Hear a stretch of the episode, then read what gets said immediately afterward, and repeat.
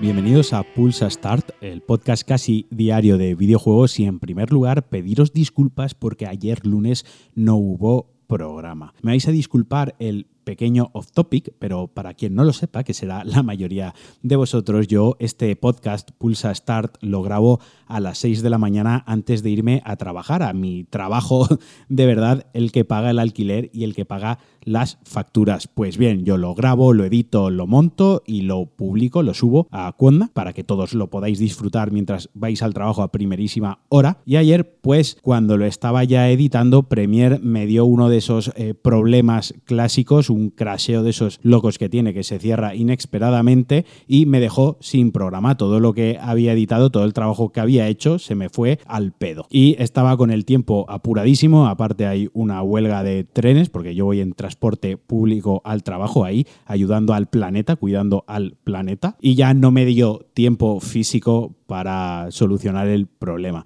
Así que en lugar de coger ese programa y reutilizarlo, reciclarlo y editarlo y subirlo hoy, pues bueno, he creído que lo más conveniente, lo más pertinente y lo mejor para todos vosotros es que grabase uno nuevo. Una vez más, os pido disculpas por el retraso, os pido disculpas por mi idiotez y por el pequeño off topic hablando de mis movidas. Pues bien, hoy quiero empezar hablando de una noticia que me ha parecido maravillosa e irrelevante a partes iguales. No tiene ningún tipo de trascendencia, no tiene ningún tipo de importancia, pero me ha parecido tan maravillosa, tan genial, que digo, la tengo que compartir con, con todos vosotros. Pues bien, Final Fantasy XIV, que para quien no lo sepa es un MMO online, se ha asociado con KFC, la cadena de comida rápida de, pollo crujiente, ¿no? De pollo frito en China. Y esta asociación trata de que pues piden un menú y te dan un código con el cual recibes un chocobo, que son los pollos estos eh, feos que hay en Final Fantasy en toda la saga. En este caso es un pollo feo negro y muy gordo. Pero bueno, ¿dónde está lo maravillosamente absurdo? Es que el menú que se tienen que comer es obsceno. Os voy a comentar lo que se tienen que comer. Ojo, a todos aquellos que hayáis ido al KFC alguna vez, pues ir repasando de memoria. Todo esto es lo que se tiene que comer una persona. ¿eh? Es una hamburguesa de pollo doble, una hamburguesa vegetariana de champiñones, pues para compensar los pollitos de la otra hamburguesa. Luego, cinco nuggets de pollo, dos piezas de pollo originales, dos alitas de pollo Luego se tienen que comer una especie de warp eh, picante también de pollo, dos pepsis grandes y por último dos test de melocotón. Esto es para bajar, esto es el digestivo para que hagan bien la digestión.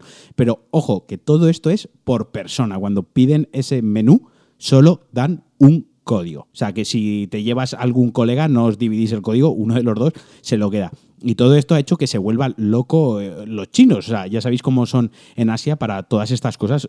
Van en manada, eh, todo este tipo de acciones publicitarias les llama mucho la atención y se vuelcan a lo loco. La red se ha llenado, sobre todo Reddit, que es donde he leído esta noticia, eh, se ha llenado de imágenes de, los menús, de las mesas, de los menús completos. Y me parece una auténtica locura, como digo, una locura maravillosa. Este mundo, esta época que nos ha tocado vivir es fenomenal. Y dicho todo esto, a mí me ha entrado un hambre de KFC, de de, muerte. Os dejaré en el link de la descripción el, el enlace al hilo de Reddit porque de verdad es bastante curioso para que veáis las fotos y le echéis un ojo.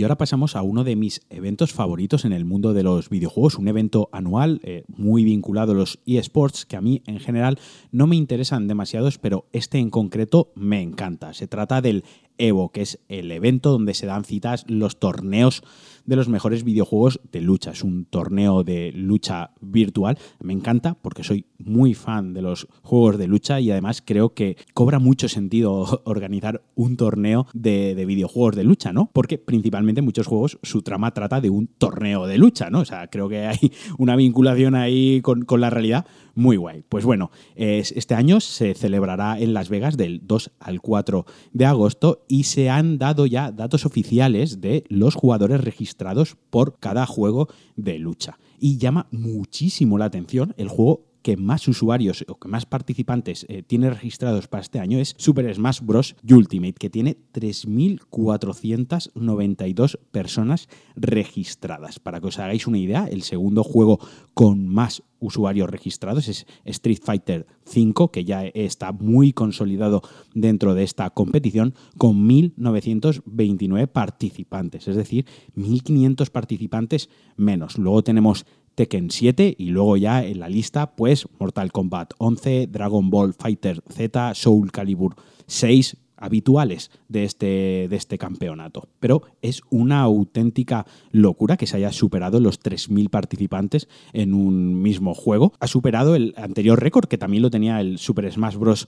para Wii U, que estaba más o menos en 2.600 personas. No sé si vosotros sois muy seguidores de los eSports, no sé si os interesa demasiado el Evo, pero yo os recomiendo que si tenéis un rato tonto, un rato que estáis aburridos o que vais a ver algo en Twitch o vais a ver algo en YouTube, algún gameplay, os lo pongáis, porque de verdad se ven auténticas locuras. Hay jugadores súper entregados a esta competición que dominan el juego. Yo creo que ven Matrix, ¿no? Que cuando están viendo en la pantalla de juego, directamente ven el código fuente del juego porque van a unas velocidades increíbles cómo coordinan los dedos, los combos, cómo hacen parries, hacen bloqueos. No sé, es una auténtica locura y lo viven con muchísima pasión. Ahora quiero comentaros una encuesta que se ha hecho pública acerca de los servicios en streaming para jugar. Como ya todos sabréis por haber escuchado este podcast o por haber leído en internet y porque se estaba dando bastante bombo en las webs de tecnología y, en general en el mundo de los videojuegos, los servicios en streaming se están abriendo paso. Tenemos ya muchas propuestas como el xCloud de Microsoft o Google Stadia, la consola virtual en streaming de Google y además de muchos servicios de juego por suscripción. Es decir, que es una realidad, nos guste más o menos, va a pasar, va a llegar, se va a instalar y es la forma o va a ser la forma de jugar en el futuro. Pues bien, se ha hecho una encuesta a muchísimos usuarios habituales de videojuegos que han arrojado algunos datos bastante interesantes. De estos datos, la más perjudicada ha sido Google la mayoría de usuarios, no os voy a aburrir con porcentajes porque tampoco me parece interesante, os vais a dormir mientras me escucháis, os dejaré un link bajo con más información, pero vaya, resumiendo un poco, la mayoría de usuarios están interesados en un servicio estilo Netflix, ¿no? Una suscripción al estilo Game Pass de Microsoft, tú pagas 8, 9, 12 euros mensuales y juegas a todo el catálogo olvidándote ya de comprar más juegos y demás. Entonces, en este punto es donde la propuesta de Google sale más perjudicada, porque recordemos que además de pagar el servicio, tienes que comprar los juegos.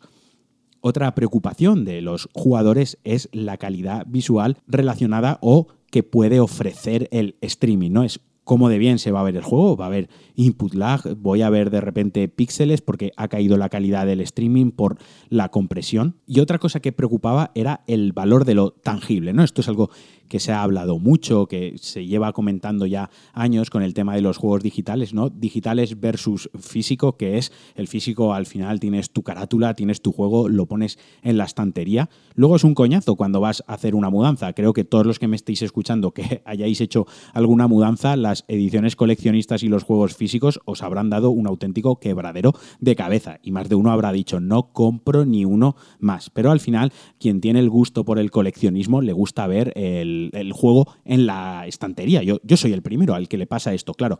Esto unido a que los juegos digitales tienen exactamente el mismo precio que un juego físico el, día de lanzamiento, pues hace que mucha gente todavía le cueste desprenderse de ese sentimiento, de, ese, de esa compra tangible cuando compra un videojuego en físico. Por lo tanto, de esta encuesta que os comento, que era el tema que estaba comentando, también refleja otra preocupación de los jugadores o de los consumidores, que es que si los juegos van a bajar de precio cuando todo sea vía streaming y todos sean servicios digitales. En este caso yo personalmente me voy a mojar, yo me posiciono con los jugadores más clásicos, a mí me gusta comprar el juego físico no quiero jugar en streaming, no quiero depender de mi conexión, no quiero depender de unos servidores, yo quiero que mi consola sea la que está moviendo el juego y quiero comprar un juego y poder dejárselo a un amigo, puedo venderlo de segunda mano para comprarme otro más barato o yo que sé, meterlo en una caja y no volver a abrirlo nunca. A mí personalmente me está costando muchísimo cambiar el chip y hacer ese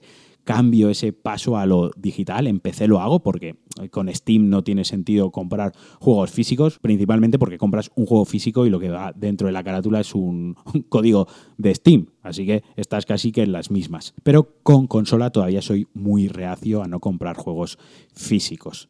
Además, que como ya os he dicho, el tema de que te cuesta exactamente lo mismo que un juego digital, que esto también tiene una explicación, también tiene un sentido, que es el tema de proteger a las tiendas físicas, proteger entre comillas, ¿no? Son convenios y acuerdos que ellos hacen. Imaginad que ahora coge Sony y en la PlayStation Store vende los juegos a 20 euros y eso haría que las ventas en game descendiesen en game o el corte inglés, en MediaMark, la que sea, ¿no? La primera tienda que me ha venido a la cabeza, las ventas físicas de juegos descenderían una auténtica barbaridad y las tiendas podrían ponerse en una situación de decir, pues bien, no vendo tu hardware, no vendo tu consola, ¿no? Entonces, hay ahí un, un interés mutuo de, ambas partes del negocio que en estos momentos pues tiene ese bloqueo que hace que el precio de un juego digital y que un juego físico comprado en una tienda sea prácticamente igual y hay que al final lo que hace que te decidas por, por una cosa u otra son eh, los incentivos por reserva, los incentivos por compra, las ediciones especiales.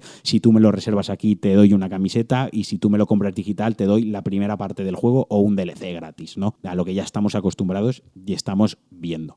Así que dejadme en los comentarios a vosotros qué os parece, si sois de juegos digitales, si sois más de juegos físicos, si todo este rollo del cloud gaming, de los juegos en streaming, os interesa o si os parece un poco de humo y todavía no estáis preparados para ello. Por cierto, si todo este tema del cloud gaming de, de, Stadia os interesa, os voy a dejar también un link del episodio de Kernel que grabé con Alex Barredo en el que repasamos todas las opciones que tenemos ahora mismo a nuestro alcance, suscripciones, juegos en la nube, etcétera, y le dimos un repaso bastante en profundidad. Así que, insisto, os dejo en la descripción ese episodio especial que pude grabar con Alex, que me invitó y me puse muy contento. La verdad que estuve muy bien, me lo pasé muy bien con él y fue bastante interesante porque repasamos y hablamos bien de cada opción, del precio y de lo que ofrecía. Nos lo dejo bajo, lo podéis escuchar en Cuonda y en las plataformas habituales. Además, Pulsa Start no sería posible si no fuese por Alex Barredo, que desde aquí le mando un achuchón muy muy fuerte. Hasta aquí el Pulsa Start de hoy. De nuevo os pido disculpas. Espero que os haya gustado. Espero que paséis un día fenomenal y nos escuchamos mañana. Adiós.